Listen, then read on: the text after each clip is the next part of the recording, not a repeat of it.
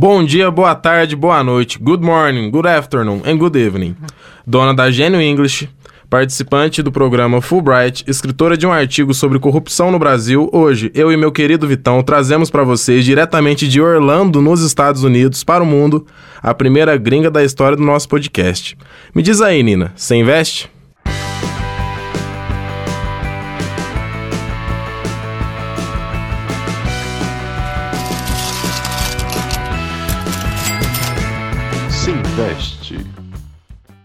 É, Nina, é uma honra muito grande pra gente receber aqui. Fala um pouco sobre você, apresenta quem você é pra galera aí. A honra é toda minha. É, meu nome é Nina. Então, como você falou, eu sou dos Estados Unidos, veio de Orlando, se mudei aqui para Lavras três meses atrás. É, eu estou fazendo um programa chamado Fulbright aqui. Então, eu ensino inglês lá na UFLA. É, para vocês estudantes que estão ouvindo, eu dou aula de grátis, vão lá. É, mas... É, então, minha pesquisa, é, enquanto eu estava lá nos Estados Unidos, era muito envolvida com o Brasil, América Latina em geral. E estou tão feliz em estar aqui. Legal demais. E, é, e, é, e, é, interessante isso, porque o brasileiro, quando ele junta um dinheirinho, quando ele dá uma melhorada, ele fala, eu vou pra Disney. pois é, né? E aí você tava lá, abria a janela, tava o Mickey lá e falou, vou fazer o contrário, acho que eu vou passear no Brasil. Pois é, e sabe, a coisa engraçada é que meus pais são brasileiros, né? Então eles fizeram todo esse trabalho para se mudar para os Estados Unidos, né? Falou, não, não eu falei, não, não quero, vou acho voltar que eu vou lá. voltar. É, pois é, tadinhos, tadinhos. Como é Desculpa, é, mãe e pai. Como é que funciona isso aí? Você falou que você fez, você está realizando esse programa aí, o Fulbright. Uhum. Como é que funciona isso? Então, um Fulbright é um programa de diplomacia pública é, que vem do governo dos Estados Unidos, mas tem essa recipris, recip, reciprocidade. Reciprocidade, obrigada, gente.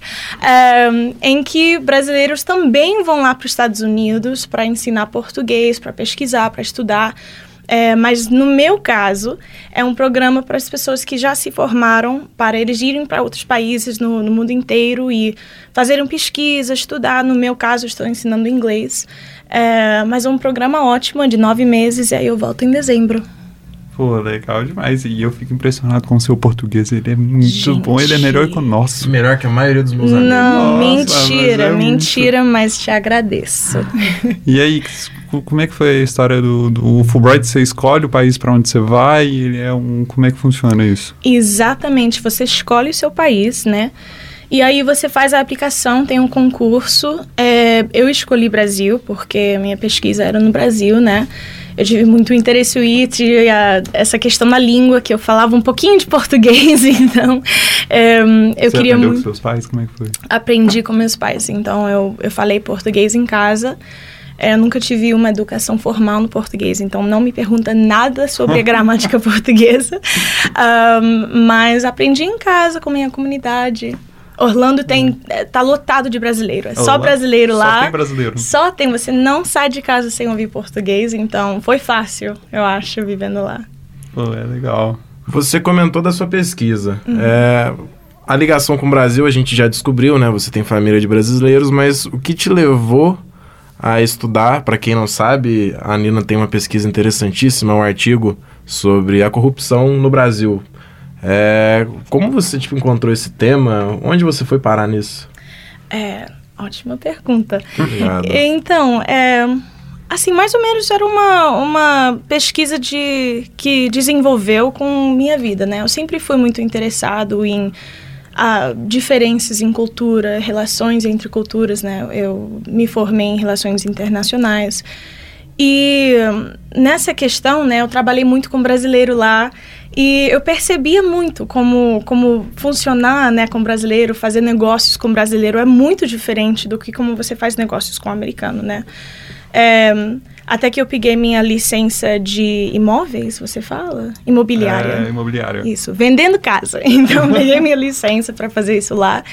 E você aprende isso, né? Que se você está fazendo um, uma venda com um brasileiro é completamente do que, diferente do que um americano, que é completamente do que um alemão, de alguém de Japão, né? Muito diferente. Eu queria saber, não só por, assim, o que é diferente, mas por quê, né? Por que, que é diferente? Então, na minha universidade, é, eu tive a honra de encontrar um, um, professor que estava fazendo pesquisas mais ou menos nisso, né? Em ali, analisando assim é, as normas econômicas e como eles já feitam coisas como relações internacionais, é, economias, guerras, terrorismo, né?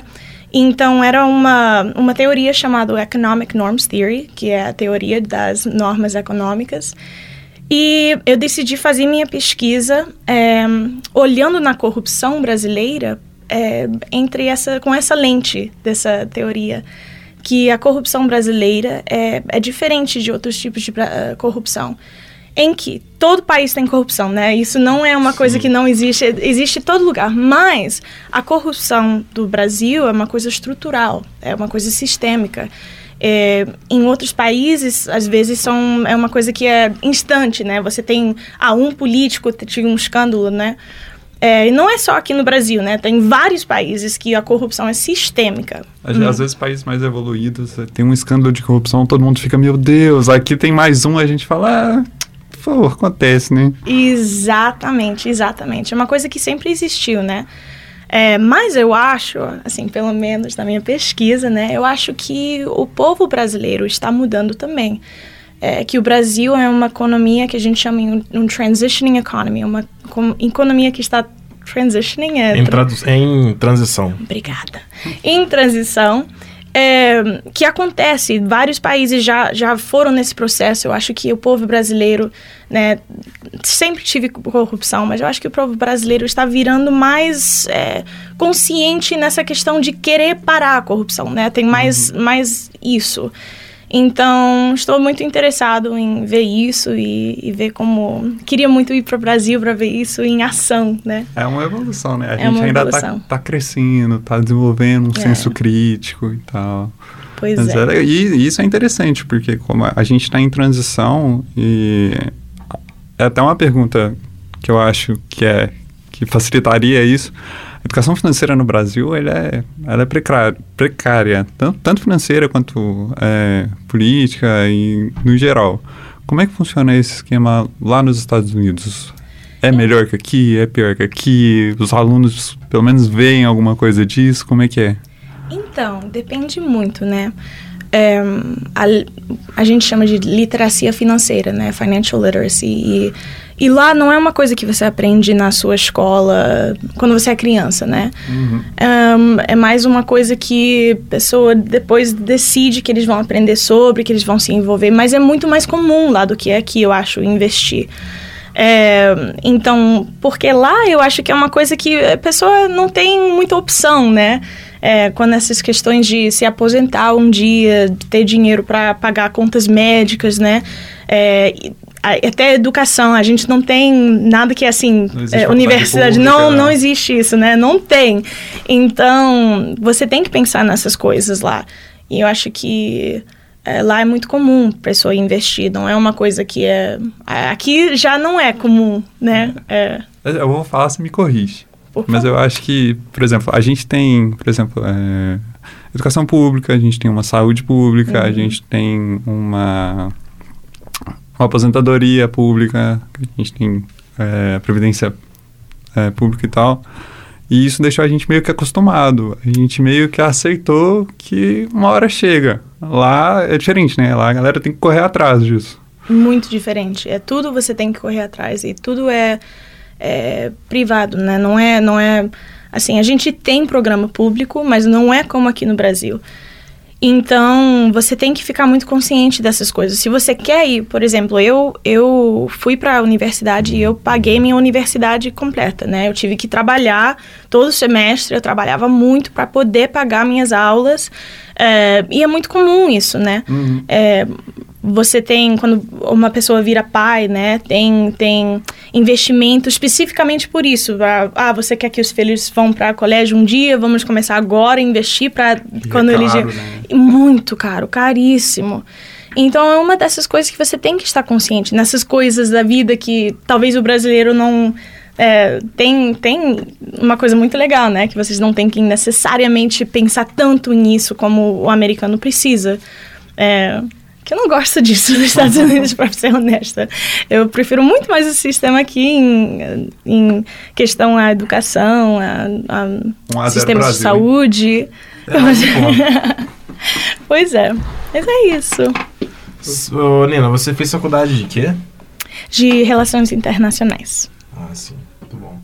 Né? É, as relações internacionais é igual em todos os, os países? Por exemplo, tipo, o curso é, é básico porque qual que é o seu objetivo? Você pretende virar uma diplomata no futuro? O que, que você tem em mente? Isso, então eu pretendo virar um diplomata no futuro, é, que é diferente do processo que você vira um diplomata aqui, né? Que você, eu acho que você tem que ir ao Instituto Rio Branco, né? tem um processo a prova inteiro. Rio Branco.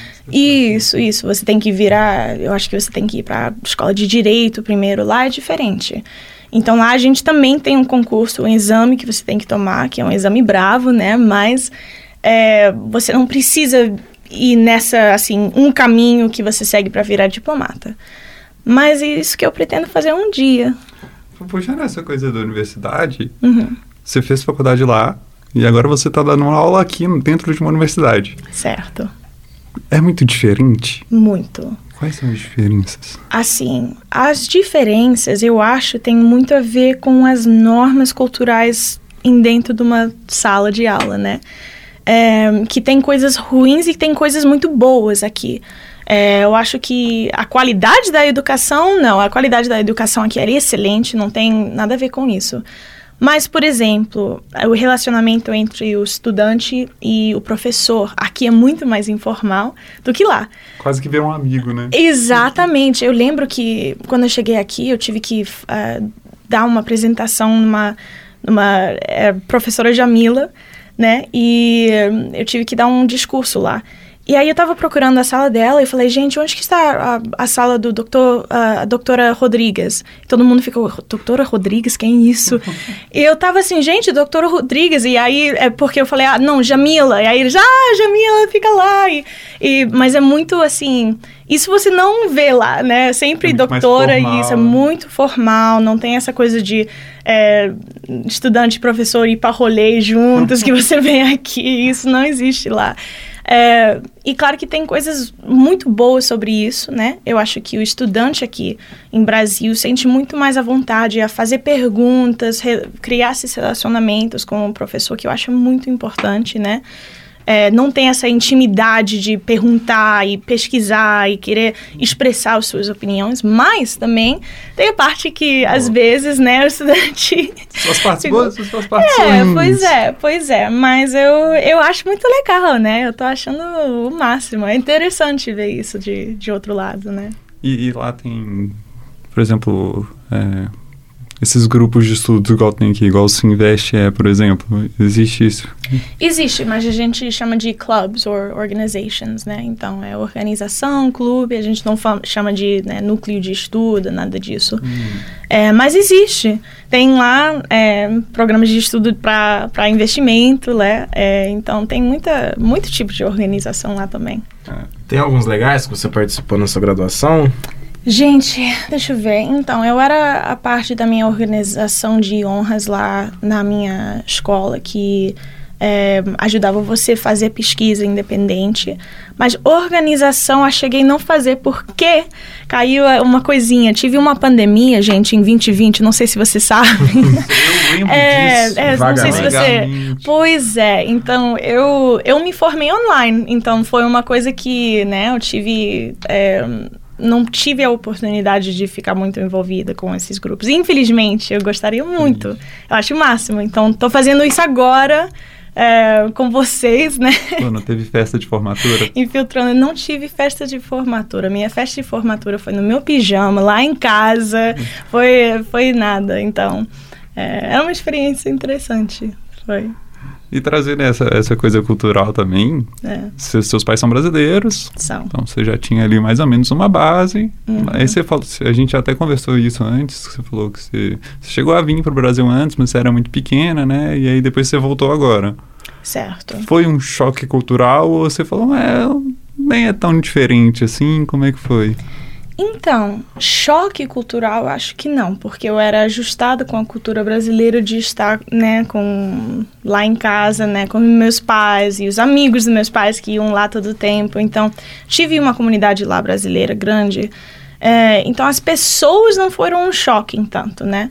É, mas é, é, outro estilo de vida, né? Outro jeito de viver, outro jeito de fazer coisas. Então, essas partes, né? Ah, exemplifique. É assim. Ai, tô tentando pensar um exemplo bem. É, por exemplo, isso é uma bobeira, mas, por exemplo, lá nos Estados Unidos a gente tem loja que vende tudo, né? Você vai lá pro, pro vou falar Target, né? Você tem farmacinha dentro de lá, você pode comprar roupa, pode comprar suas, suas groceries, né? Sua comida uhum. pra semana, pode comprar tudo lá, brinquedo pro seu filho. Então você acha tudo numa lojinha. Aqui eu ajustei a falar, tá bom, eu preciso ir pra farmácia aí, pro supermercado aí, pra... É, essas coisinhas bobinhas, né? Mas você ajusta ajusta com o tempo e não, não é nada grave. Digamos que as lojas americanas precisam evoluir muito, Vitão. As lojas americanas não estão tão americanas assim. Não estão tão americanas assim. Exatamente, exatamente. Mas tem coisinha assim que você ajusta com o tempo, mas nada, nada grave. Ah, os morros de Lavras. Isso eu, eu precisei ajustar, mas nem era ah, cultural. Até eu tô ajustando. É, pois eu, é. Eu vou te falar que você escolheu um dos piores lugares do Brasil nesse sentido. Não é o país inteiro assim, pode ficar tranquilo. Pois é, né? Pois é. Então isso não é uma questão cultural, é mais é, questão física terapia que eu preciso fazer para me aprontar, mas não, tá ótimo, tá ótimo. Muito bom. Eu só quero voltar em um ponto antes da gente continuar. Uhum. Os seus pais tinham alguma relação é, com americanos? Por que, que eles decidiram ir para lá? Então, meus pais foram para lá por razões econômicas, né? É, eles trabalhavam na indústria de entretenimento. Meu pai trabalhava em música, minha mãe trabalhava em dança. E eles é, eram parte de, de uma companhia que fazia show em cruzeiros, né? Cruzeiros de navio. E eles faziam um show de samba, né, para eles. E, e, com o tempo eles criaram essas conexões lá e, e foram lá para os Estados Unidos. Meu pai, é, a gente, eu nasci em Miami, né? E meu pai trabalhava para a Sony, o Warner Chappell, e ele era produtor de música para o departamento de, de música latina para eles. Então foi isso que levaram eles lá. É, foi música, foi artes. E aí eles ficaram lá. Foi e isso. seus pais todos, todos artísticos, todos voltados para a arte, e você falou, eu acho que relações internacionais é um negócio legal. Pois é, bom, eu estava muito envolvido com arte também. É, crescendo, fiz muito teatro, fiz ópera, fiz dança. É, até que eu ah, Você entrou no mundo da arte também. Então, ah, com certeza, com certeza. É, eu entrei, meus pais apoiaram, claro, né? E até que eu morei em Los Angeles por um tempo, fazendo, fazendo arte lá, estudei lá quando era, tive 15 anos de idade. E eu era muito envolvido com isso. Só que aí eu decidi ir em outra direção, né? Eu queria mais focar na minha acadêmica, eu fui para a universidade, eu me apaixonei por relações internacionais e mas sabe o que? Eu acho que assim, eu fiz muito teatro. Eu acho que diplomacia é teatro, né? Então não acho que é tão diferente assim, eu não. acho que tá por aí. Pois é, então. é, em, em, alguns jeitos ainda estou fazendo teatro, mas. É, não, mas eu, eu faço muito projeto aqui na UFLA que tem a ver com arte. Estou dando um curso na história das belas artes americanas.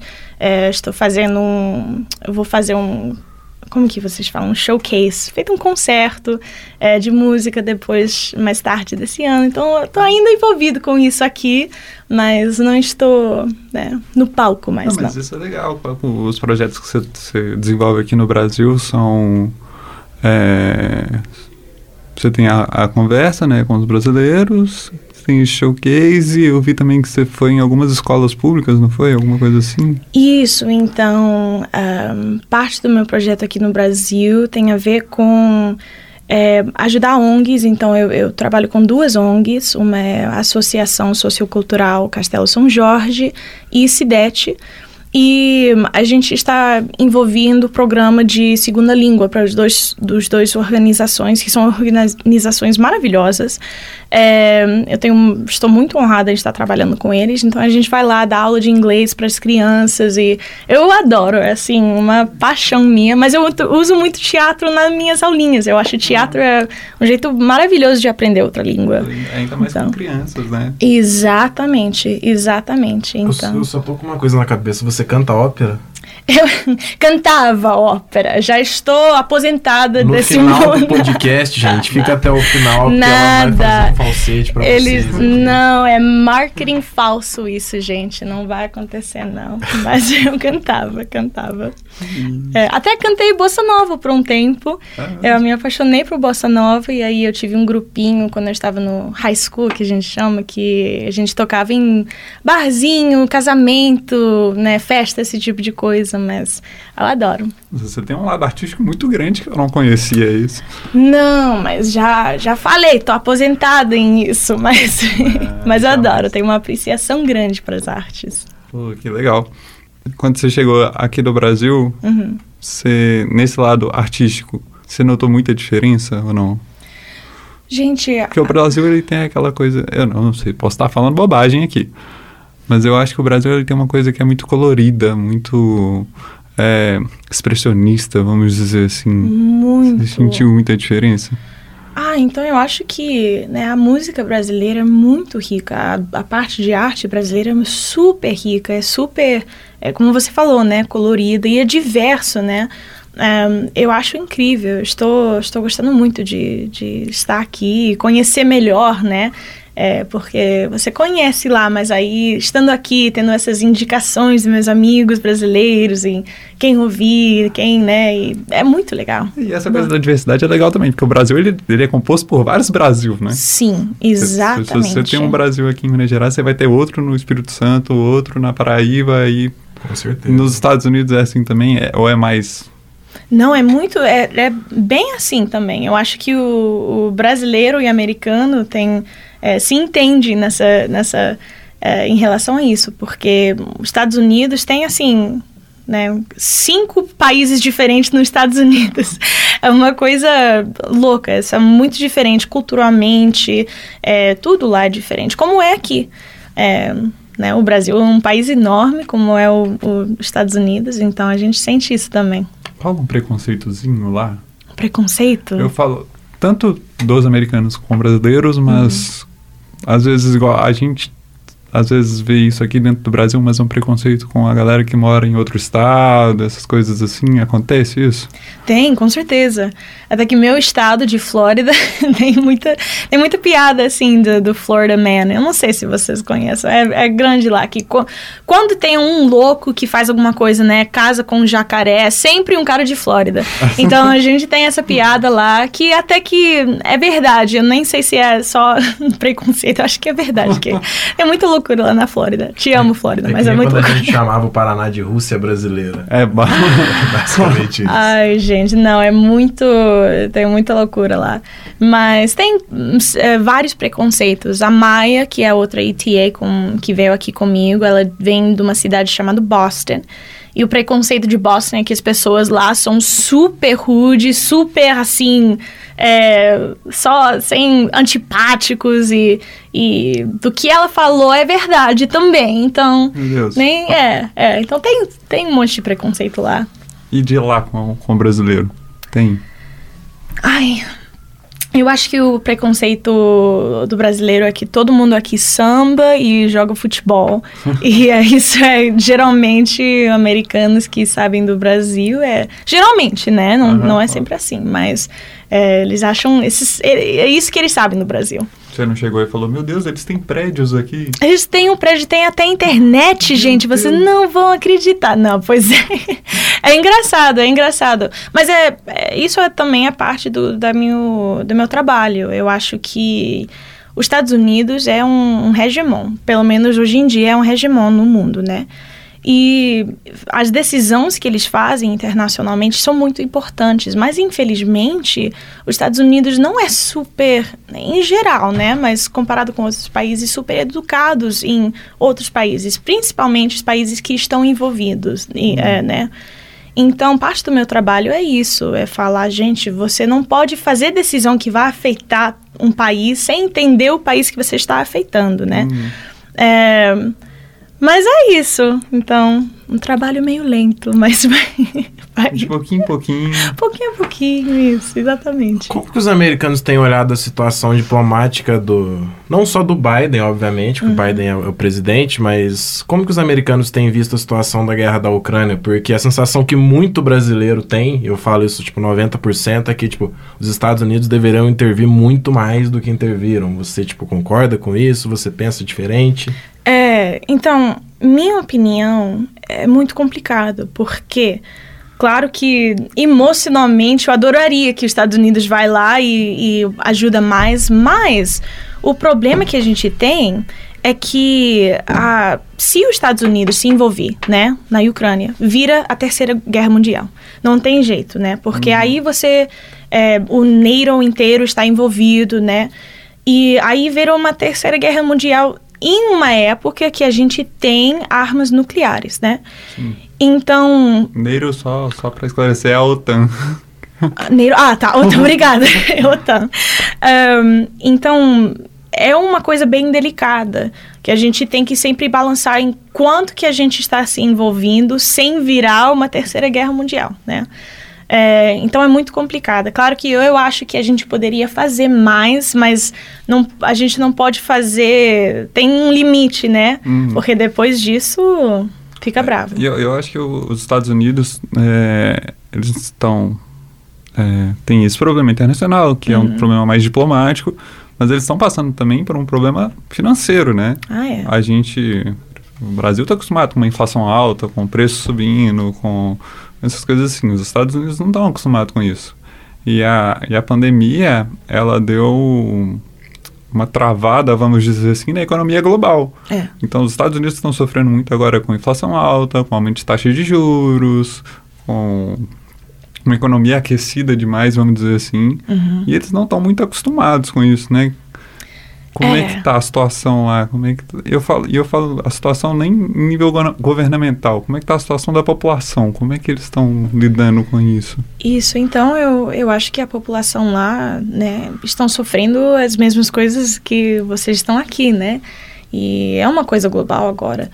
Claro que, como você falou, né? Eu acho que o Brasil já está mais acostumado com hiperinflação e a gente não, não está tão acostumado, né? Uhum. Isso não, não acontece muito na nossa história. Então, é uma coisa muito estranha para os americanos. Eles estão sofrendo muito com isso e eles estão nervosos porque é, não é uma coisa que é, ah, tá bom, vamos fazer isso de novo, né? É uma coisa meio nova para eles, para as pessoas que estão vivos hoje, né? É, então, eu, eu eu acho que a pessoa agora está com medo. Os americanos tá, estão com muito medo, né? E não é só a inflação, tem tantas coisas agora economicamente, politicamente, no mundo inteiro, como a guerra, né? Que estão deixando os, os americanos meio nervosos. Essa questão do, da influência da China, é, os americanos estão muito nervosos com isso, de, de perder o poder do, dos Estados Unidos, né? Hum, então tem tá até rolando uma tensão agora do, do, do, com a relação Estados Unidos e Taiwan. Ah, exatamente. A Nancy Pelosi chegou lá agora em Taiwan e foi um escândalo porque, né, tem a, a China não ficou feliz. Então agora a gente tá, tem essas tensões também é, com Taiwan e estamos nervosos nessa questão. Então eu acho que o americano é, está nervoso, está com medo hoje em dia. E lá impacta muito, né? Porque lá a gente tem muito o, as mortgages, as hipotecas, as casas são hipotecadas lá dentro. Isso então, qualquer alteração na taxa de juros, você impacta muito diretamente na economia das pessoas, né? Muito, muito. E, e não é só a habilidade de comprar as casas, é todo mundo que está trabalhando na indústria de, de imóveis também, né? Que, que impacta muito. Um, recentemente, essa semana, o, o Federal Reserve, a Reserva Federal, é, de novo aumentou a, a taxa de juro, então está impactando muito lá nos Estados Unidos. É, os preços estão super altos, as taxas estão super altas. Então, todo, não tem uma indústria que não está afetada nesse momento lá nos Estados Unidos, né? E ainda tem aquele para completar ainda essa bola de neve, ainda tem aquela a, a, a, recessão técnica que entrou agora, né? Pois é, exatamente. E agora a gente está numa recessão. Claro que tem debate em se a gente já está na recessão, vamos entrar, mas uhum. não tem. Hoje em dia não tem dúvida que vai ter uma recessão, se não já estamos, né? Então está uma coisa. Está brava, está brava. E lá, galera, é tipo, o Brasil, qualquer coisa que acontece uhum. é culpa do governo. pois é. Lá, lá funciona assim também, a galera olha e fala, por que, que a gente votou nesse cara? O que, que aconteceu? Com certeza, eu acho que, né, porque isso é uma explicação muito mais fácil, né? Hum. Falar, não, é culpa do, ah, o governo, é isso, né? Porque acabou, é culpa desse cara, fulano fez isso e já foi. E tem tantos fatores agora que estão criando esse clima, não só nos Estados Unidos, no mundo inteiro, né? Uhum. É, então, claro que nosso governo tem, tem parte nisso, mas não são os únicos, não é o único fator nessa uhum. história toda. Então, mas claro, eu acho que isso é uma coisa, né? Ah, it's this person or this person. Né? É, é legal falar de governo até porque é, Claro que o governo tem muita culpa no que acontece, pois porque ele é, é o governo. É né? o governo, pois é, Nossa. é, pois é. Mas é legal de falar de governo também, porque o Brasil ele sempre foi muito polarizado, né? Uhum. A gente tem a direita, a gente tem a esquerda e vira time de futebol, cada um torce para um lado. Uhum. Os Estados Unidos, eu tenho a impressão, você me diz se está certo se está errado, que não era muito assim, apesar de terem só dois partidos políticos lá, mas está começando a entrar num extremismo com certeza. É, é engraçado, eu estava tendo essa conversa ontem, que a gente tive nossa eleição, né, em, em 2020, em 2020. 2020, 2020. obrigada. 2020, gente. Em, uh, e é, é, engraçado, porque sente como feito uma... Sente como eu estou vivendo uma coisa, né o déjà vu. Sente muito como déjà vu, porque uhum. as mesmas conversas, o mesmo retórico, o mesmo debates que a gente estava tendo lá está sendo eh, eles estão tendo aqui. Uhum. Eu acho, eu concordo com você, eu acho que aqui no, no Brasil os partidos são muito mais desalinhados do que nos Estados Unidos. Os dois partidos são mais é, próximos a um ou outro. Claro que o Brasil tem um monte de partido, mas os partidos hoje em dia que estão, né, que estão lutando por poder é, são muito diferentes, extremamente diferentes. É um mas em cada ponta. Um né? em cada ponta, exatamente. E lá nos Estados Unidos, mas a gente está tendo essa polarização é, que está crescendo. É...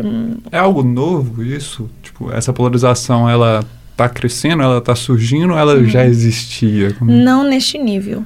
E claro que a gente sempre tive esses debates, né? Mas no nível que está hoje, nunca, nunca existiu isso, pelo menos enquanto eu estou viva, mas não existe tão, tanta polarização. Eu acho que a pandemia tive muito a ver com isso, eu acho que a, a rede social tive muito a ver com isso. É, então tem vários fatores. Acho mas... uma coisa que funcionou muito foi a eleição do Trump também. Né? É, exatamente. Porque ele acaba sendo uma figura muito extremista de um lado. Uhum. E aí eu acho que meio que desbalanceou, não? Com certeza, ele desbalanceou muito. Mas é, é uma coisa interessante, porque a questão é assim: as pessoas começaram a sentir desse jeito depois do Trump. Eu já sentia desse jeito, mas estavam caladinhos e aí não, né? Uhum. E você não sabe Ele muito só deu bem. A voz para as pessoas, pois né? é, pois é. Então eu acho que as dois. Eu acho que tive pessoas que talvez eram mais moderadas e aí depois do Trump viraram mais extremas. E aí tem as pessoas também que tive esses sentimentos que eles sabiam se eles abriram a boca para falar certas coisas iriam uhum. estar, né? É, a sociedade não ia aceitar eles e agora eles sentem, ah, eu posso falar qualquer coisa porque né, o Trump falou, então por que, uhum. que é um problema se eu falo? Eles ficaram empoderados, né? Então é, é uma coisa interessante. Mas é, então ele tem muito a ver com essa polarização. É legal isso, né? Porque a gente reflete muito isso com o Brasil. Uhum. É, o Brasil é basicamente isso, né? É. Inclusive, se a Marina ficar até o final do ano aqui no Brasil, ela vai, ela vai ver o que é polarização de verdade, né? Pois é, estou Tá com bom. meio medo dessa eleição, para falar a verdade. É, mas vamos Você vai ver. ficar aqui até quando? Dezembro. Então vou ver vai tudo. ver. Vou ver Vai tudo. É. Mas era assim, a gente estava com muito medo durante a nossa eleição, mas nossa nossa democracia é muito velha lá nos Estados Unidos, né? A democracia brasileira é bem novinha, então é Sim. um pouco mais de 30 anos. Então eu acho que, né, um- uma coisa dá medo, dá medo. Né? Eu não sei como vai sair isso, né? É, mas é, você vê muitas coisas aqui que você viu aqui. Até o- a estratégia do Bolsonaro é muito, assim, é, ele fala as mesmas coisas que o Trump falou, né? É, ser retórico de fraude de eleição e tudo. Não vou fazer nada muito político aqui, mas é, é a mesma retórica. Então é muito interessante, sente muito como déjà vu. Mas é, é, é, é bem isso mesmo. A, É. gente, a gente vê essas duas histórias políticas meio que espelhando uma na outra. Isso, isso. Tem muito. É, é, estranho, é estranho. Eu estava assim, falei pro meu pai outro dia, pai, eu não- estou ainda exausta do, do 2020 e agora estou caindo disso de novo, não tenho a emoção, não tenho a energia emocional para fazer isso de novo. Mas é uma, uma coisa, é interessante. Então eu estou observando, né, aprendendo, escutando pessoas, que eu acho que é a coisa importante, é, porque nossa conhecimento da eleição brasileira lá é limitada do que está traduzido em inglês, que cai nas, nas, eh, nas médias lá que são populares. Então, eu estou usando a oportunidade de aprender mais, que eu estou aqui falando com pessoa, né? E tá dando pra tirar uma base boa? Com certeza, com certeza, né? É muito... É fascinante, é fascinante mesmo. Aí você falou que volta agora em dezembro, né? Sim. Já tá com saudade de casa? Já estou com saudade de Lavras. Estou, estou tão triste de ir embora. Eu adoro aqui tanto. É, claro que eu sinto muita fa- falta da minha família. Uhum. É, minha família, mas eu, assim, de casa, não necessariamente. Você, ainda, você ainda tem muito contato com, com os amigos de lá? Como é que tá? Tenho, tenho contato com, com os meus amigos. é, e, e claro que eu sinto saudade, mas. Os amigos, da hora que você falou pro Brasil, eles falaram, você, que- você tem certeza? Não, meus amigos me apoiaram muito, foi, foi super legal, mas é. Então, né, eu tive. eu estava super bem apoiado, mas. ahn, mas é, eu sinto as- a falta das pessoas, minhas pessoas, né? Mas, mas o, o lugar eu adoro o Brasil, eu adoro Lavras, eu estou gostando o tanto. brasileiro é tanto. muito simpático, né? Muito simpático, muito acolhedor, né? É, principalmente o mineiro, que é, são pessoas maravilhosas. Eu adoro, É, adoro. é, é, pra quem tá escutando, a gente... A primeira vez que eu conheci a Nina, a gente tava numa reunião do Sinvest e tal, uma apresentação. E aí acabou a, a apresentação, ela falou... A gente falou, vamos beber uma? Ah, pois Aí é. passou cinco minutos, tava eu, a Nina e os meninos do Sinvest tomando uma. Pois é. Isso não acontece, tá, né? Não existe isso lá. É, Não, é muito mais assim, né? Eu acho que geralmente, e tem uma analogia que eu ouvi que é muito legal, que o americano começa com as por- eh, portas fechadas e aí com o tempo, quando eles te confiam em você, eles já abrem a porta mais e mais, né? O brasileiro é o oposto. O brasileiro começa com as portas abertas. Se você dá razão para desconfiar, aí eles fecham as portas. Então, eu acho isso uma analogia que funciona muito bem, que é, que é isso, essa coisa de, não, te encontrei cinco minutos atrás, já estamos melhores amigos, né? Essa coisa é muito legal, acho maravilhoso. É muito, é, brasileiro é muito receptivo mesmo. Muito receptivo, muito, muito. Eu acho uma maravilha. Eu adoro, eu acho que essa parte da cultura que eu, minha parte favorita, eu adoro. Muito legal. Agora voltando pro assunto sério, vamos dizer assim, Sim. em questão de investimentos. Uhum. Você investe lá, você investe aqui, você já chegou a estudar alguma coisa sobre isso aqui no Brasil? Como é que foi? Então, eu investo lá, como quase todo americano investe lá. É, do que eu sei da, do mercado brasileiro, né? Eu não sei muito. É por isso que eu estava tão interessada em falar com vocês, em conhecer mais o mercado brasileiro. É, eu sei que dá para investir lá, tem jeitos de você investir de lá para o mercado brasileiro. É, tem as dúvidas, né, do, dos investidores lá em, em investir aqui. Mas vocês têm, assim, vários uh, index funds, não sei como falar, mutual funds. Fundos de investimentos. Isso, é, fundos de, de, assim, ETFs e, e fundos que... Mutual funds, é. que são, assim, alinhadas com companhias do, do América Latina lá e principalmente companhias brasileiras. É, mas aí, claro que a galera lá, o, os concerns, é, preocupações dele, né? É essa questão de o Brasil é, tem problema de corrupção, tem problema hum, de, de, de governo. fiscal. Isso, a, como você falou, passou por muitos períodos de hiperinflação, que hum. então o investidor ir lá fica meio, né? É, com essa preocupação de investir no Brasil. Mas o Brasil, do que eu sei, é um lugar, é, é, tem um um mercado financeiro que é super profissional, super, é, assim, sofisticado. Então, né, tem, tem um interesse grande lá. É, mas, assim, eu não sei muito bem como não, é, a gente tem as BDRs, que são, são um, tipo, títulos de ações dos uhum. Estados Unidos que a gente consegue comprar aqui sem comprar direto lá. Uhum. Mas você falou que você investe lá, como é que funciona a questão dos investimentos lá? Eu sei porque tipo, o Brasil, se eu não me engano, são 3 ou 4% da população que investe. Nos Estados Unidos são quase 90%. E aí a gente entra naquela história de novo, que eles precisam realmente investir até para garantir um futuro melhor, né? Uhum. E aí, com os investimentos lá, uhum.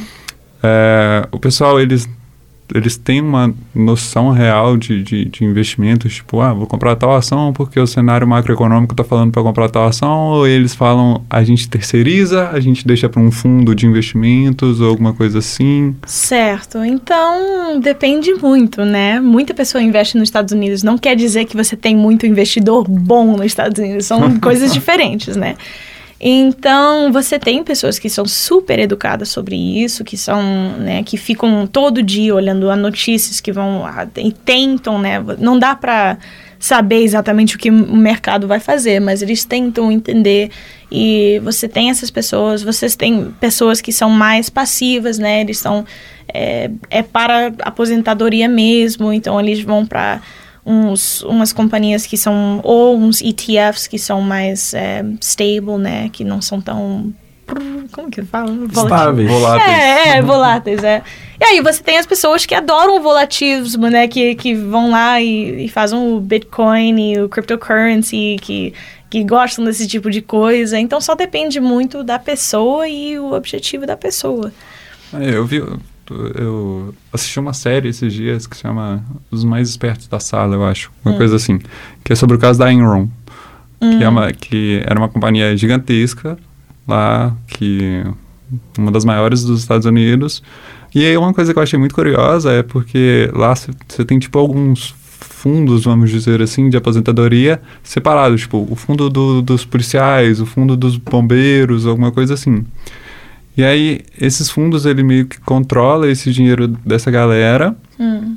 E, e uma coisa que eu achei muito doida é porque quando a Iron quebrou, quebrou, quando a Iron faliu e tal, que saiu as notícias e as ações despencaram, muita gente perdeu a aposentadoria por causa disso, porque colocaram o dinheiro nos fundos e, e aí os fundos caíram lá e aí a pessoa ficou sem aposentadoria. E uhum. eu acho que e, e isso é uma coisa muito doida, porque, por exemplo, a ação, o mercado brasileiro sobe, desce e que segue. Lá, quando essa volatilidade dentro do mercado pode afetar diretamente o futuro daquela pessoa, né? Da, da, aposentadoria dela, de como ela vai viver, do futuro, essas coisas assim, né? Com certeza, com certeza. E tem, e tem isso acontece muito tempo que a pessoa perde a, aposentadoria porque desfazer uma decisão ou outra. É, é comum, infelizmente, né? E uma coisa que. É, não, né? É, estranho mesmo, é doido. Até pra gente é meio doido que isso acontece, mas é, é a nossa realidade, né? É, claro que tem também pessoas que decidem, ah, tá bom, eu vou, vou contratar um, um advisor, né? Um, consult, um consulto de uhum. financeiros. Uhum. Então, tem muita, muito banco oferece esse serviço. E é bem comum para pessoas que estão mais é, querendo só aposentar fazer desse jeito, porque aí fica um pouco mais seguro. tranquilo. isso. Você não vai. Talvez você não vai virar, né, bilionário, mas, mas pelo menos você pode, né? é, aposentar sem ter essa preocupação que você vai perder tudo um dia, né? É, então tem isso, mas é um risco, claro, né? A aposentadoria lá nos Estados Unidos já é um risco, você vai arriscar. É, é uma coisa, é doida, é doida. Como que é o seu perfil de investidora, Nina? O que, que você pensa? Os seus aportes? Você fala, eu vou comprar um título do Fed ou eu vou apostar tudo em Bitcoin. Não, é, o, o Bitcoin eu nem, eu acho que eu nem tenho coragem ainda não de, de começar com cryptocurrency. Eu, eu aprendo sobre ele, mas eu, eu não tenho a coragem. É, mas minha perfil é mais para eu adoro ETFs, eu adoro mutual funds, eu gosto que, de coisas que né, não depende de só uma companhia e se essa companhia foi para baixo aí né? Então, para mim, eu, eu, prefiro muito mais. Claro mais que conservadora. Eu sou mais conservadora, com certeza. Para mim, eu não, eu não, assim, eu investo pra, para a aposentadoria. Isso é meu, minha visão. Então, é tudo bem se eu não virar, né, bilionária em um, dia, em um dia. Para mim, não é a minha, não é a minha, assim, objetivo. É, Assim, eu tenho algumas. Como que você chama quando você investir em uma companhia? Ação. Ação. Ação. É, então eu tenho algumas ações, assim, para as companhias mais, mais grandes, que são mais, né? É, que não vão cair amanhã, né? Mas geralmente eu sou mais viradas às os mutual funds, os ETFs. Quando você fala das mais conservadoras, você diz Bank of America, Coca-Cola, nessa linha? Não, eu, eu, quero dizer assim. Ah, sim, sim, exatamente. Apple, né? É, Os blue chips. Isso, blue, blue chips. chips que vão, que vão estar aí amanhã, né? Então. Mas nisso não é a maioria do meu perfil. A maioria eu acho que é mais para ETFs mesmo. A vantagem do ETF é que, igual você falou, é, o ETF é meio que você pega as maiores daquele setor uhum. e aí você não depende muito de uma companhia ou de outra. Pode ser que varie, mas ele vai tranquilo. Exatamente. E tem também a vantagem de, de juro, né? E quando você está aposentando lá nos seus investimentos, você tem que pensar muito nos, nos seus juros que você vai... Taxas, né? Taxas. É... É, os taxas que você vai pagar um dia ou se você vai pagar hoje, você tem que pensar nisso muito e fazer essa calculação quando você está decidindo o que você vai é, investir. Então, é isso. É, Nina, agora a gente vai entrar num, num, momento de respostas rápidas. É, a gente precisa que você não pense muito. Ai, gente do céu. Ok, vamos lá. A gente vai, obviamente, falar sobre as coisas do Brasil, né? Uhum. Obviamente você tá aqui. Quando a gente for fazer um podcast com você em Orlando, pois a gente é, fala das coisas americanas. Exatamente. Uma comida típica brasileira. Comida típica brasileira que eu gosto? Estrogonofe. Claro. Estrogonofe. Eu não sei se é muito brasileiro. Não sei se é muito brasileiro, não. Mas tá? ok. Estrogonofe não é muito brasileiro? Eu acho, é eu acho que é russo, cara. Não. Ah, a gente adaptou, né? A gente adapta tudo, não sei se É, você a já percebeu, mas o tudo. Brasil é, é um pouco mestre nisso. Pois é. Então é. vou falar pão de queijo. Eu acho que esse é mais. sim. É, esse tá é querendo, brasileiro. Tá querendo puxar saco dos mineiros aí. Pois Inclusive, é. a gente fez uma adaptação da Disney chamada Carreta Furacão. Carreta. Olha. Quando você quiser procurar depois, você pode ficar à vontade. Aprendi uma semana atrás sobre a carreta furacão. Sou uma nova mulher hoje. Com Então, certeza. é. Sempre bom. Um ritmo de música brasileira. Gente do céu, samba, claro. Sou, meus pais são cariocas, então preciso, adoro uma sambinha. Tem algum artista que você gosta um pouco mais? Não, Você gente, saiba o nome? não sei. Sou mais, assim, mais virada à bossa nova, mas o ritmo da bossa nova é todo o artista sambista Sim. que criou, né? Então, eu não, não quero falar que é o ritmo bossa nova, porque é o ritmo de samba. Mas os artistas que eu amo são mais, mais bossa novistas. Bossa novistas? Acho que é isso. Talvez. Se não for, Agora assim. é, agora é. Bossa Novistas é bom. é. é. Uma ópera pra você cantar agora pra gente. Não tem nenhuma ópera que eu posso cantar pra vocês hoje. Desculpa. Entendi. Foi, eu tentei? Você tentou, você tentou. O importante é tentar. Eu Pois é, tentei. pois é. Um filme que marcou a sua vida. Meu Deus do céu, tem tantos filmes que marcou minha vida. Ai. Ai, gente do céu. É sempre essas perguntas que você esquece todo o filme que você já Sim. viu na sua vida, não é? É, Beautiful Mind é lindo. É, que mais? Para trazer para o português agora.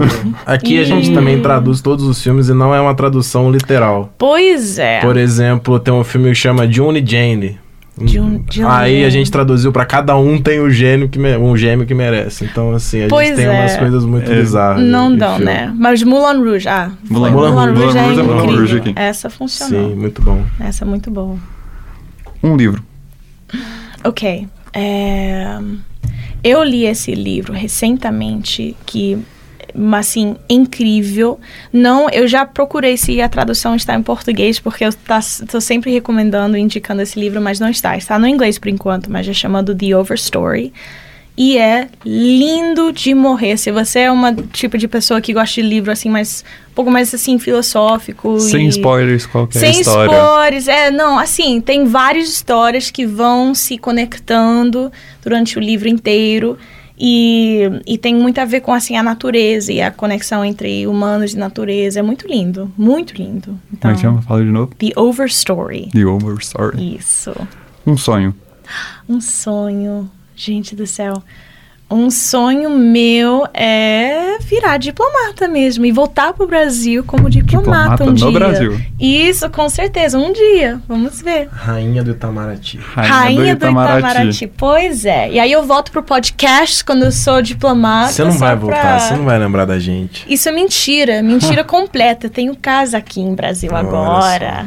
Muito bom. Uma coisa que você sente falta dos Estados Unidos. Ixi, o que, que eu sinto falta dos Estados Unidos? Minha família. Assim, dos Estados Unidos culturalmente. Ah, mas até que tem aqui. Ok. Eu sinto falta do Starbucks. Eu nunca pensei que eu ia falar isso, mas eu sinto falta de ter um café. E eu achando que o nosso café era café. bom. Não, é maravilhoso. Não é, é a cultura do Starbucks de pegar um café no seu carro e aí para ir para trabalho com um cafezinho na mão. É É, isso que eu sinto falta. Aqui a gente trocou o copão de 500 do Starbucks por uma canequinha. Pois é, e aí você senta e conversa. Lá a gente não tem tempo pra isso. Você pega e vai, corre, mas até que eu sinto falta disso. Não sei. Agora, a pergunta mais importante do Ixi, podcast. Vamos ver. Brasil ou Estados Unidos? Não tem como comparar, gente. Estados não tem. Unidos, né? Se fosse Não. Brasil, ela teria falado. Não é isso, não. Ah, Eu, acho que acho não. que ela tá, tá, tá, que- tá Eu querendo... acho que não, porque, ó, todos os problemas que a gente tem lá nos Estados Unidos tem aqui, né? Então não é que eu estou, se eu voltar para os Estados Unidos eu vou evitar algum problema que, né? Tem os mesmos problemas, mas o Brasil, que tem que nos Estados Unidos não tem, pessoas maravilhosas, a comida que não tem igual, né? É, tem lugares tão lindos, você tem lugares tão diversos de lindos geograficamente, né? Uma cultura rica demais. Então, tem muitas coisas que o Brasil tem que os Estados Unidos não tem. Só uma última perguntinha aqui. É muito diferente mesmo a culinária? Muito. É. Ah, a coisa boa da culinária americana é que você tem pessoas do mundo inteiro que vão lá dos Estados Unidos. Então você pode experimentar comidas do mundo inteiro. Tem isso que é legal. Mas a comida americana mesmo, gente do céu, não Aquele tem como McDonald's. comparar. Não tem como comparar. a comida brasileira é, é demais, né? Então, 2x0 Brasil, hein? 2x0 Brasil. 2 a 0 pois é, pois é. Então, mas estou adorando aqui, estou muito feliz. Nina, eu acho que a gente podia ficar horas aqui conversando, pegar muito da sua experiência, mas pra gente começar a preparar pra encerrar, você tem algum recado que você gostaria de deixar pra quem tá ouvindo a gente? Algum conselho de vida aí pra quem é novo, tá começando a vida? Que conselho que você dá? Uma lição aí? Meu Deus. Frase último recado. Uma Ah, gente, uma fra... Sabe, meu conselho é aprender línguas, né? Aprender línguas, até se não for o inglês, tudo bem, né? Mas aprende línguas, conhece outros, outros lugares, outras pessoas do mundo inteiro, lê livros de outros lugares, é tão importante, né? Porque a gente não entende muito bem ah, onde nossa casa, nossa, nossa cultura, até a gente vê outras, né? Uhum. Então, né, isso aplica para a sua carreira, academia, qualquer coisa. É, mas, se você quiser aprender inglês, eu fico aqui na UFLA, no DCH 27. Eu estou, dou aula de inglês de grátis, é, de terça-feira até quinta-feira. Então, siga a gente no nosso Instagram, arroba UFLA underscore é aquela barrinha que vai. Underline. Underline ETAs underline 2022. Tive que botar um marketing aí. Ah, É, então é isso, minha Tá mensagem. Você que tá pagando todo mundo. cursinho de inglês aí, ó. Tem Aí. aulas de inglês de graça na UFLA. Pois é. Não, se você já tem uma professora, tá pagando eles, continua com eles. Eu tô aqui machucando a economia a brasileira. Pois é, veio aqui só pra acabar com a economia aqui. Não, fica com eles. Mas se você não está em aula, vai lá comigo. Se investe em utilidade pública. Se investe em utilidade pública. Bom, mais uma vez, é, eu gostaria de agradecer a Nina por ter tirado esse tempo de, de falar com a gente. Fica o meu agradecimento também à Rádio 105,7, pessoal aqui maravilhoso. E ao meu grande parceiro de podcast, Vitão. Vou- Despede da ah, turma Eu aí. queria, de novo, agradecer demais, Nina. Você tirar um tempinho da, da sua vida para conversar com dois bobos aqui. Gente, foi uma honra. Obrigada a vocês. Eu adoro o trabalho que vocês estão fazendo. Então, muito obrigada pelo convite. Esse foi mais um podcast Sem Investe. Siga a gente nas redes sociais.